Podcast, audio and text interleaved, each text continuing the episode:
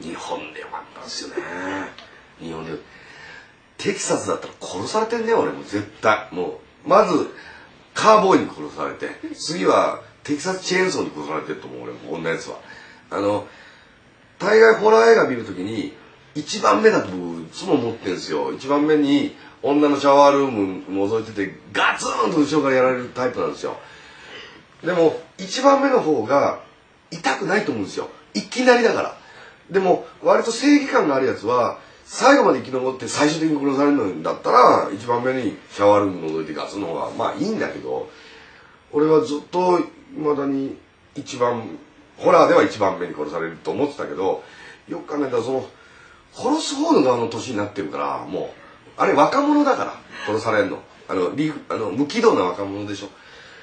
もう無軌道な若者ではないっていうことに最近気がついて無軌道まではあってんだけど下につく若者じゃないんですよ。やばいと思って。俺これはもうビシッと言いますけど2年前まで高校野球に出てても分からないと思ってたんですよ僕。本当に。僕割とつるっとしてるんでまあこれちょっと今ブゾーズになってますけどあの高校野球が優勝して最後校歌歌う時カメラこう舐めていくじゃないですか。一選手一選手。あの時に俺がこうちゃんとユニフォーム着て帽子かぶってたら多分大丈夫だろうって思ってたんだけど去年夏の甲子園を見る時に鏡を持って見てみようと思って一回。甲子園僕別に野球興味ないんだけど甲子園出られるか出られないか大きいからこう鏡見ながらこう選手がこう舐めていく時に無理だってことにものすごい最近気がついたんですよ。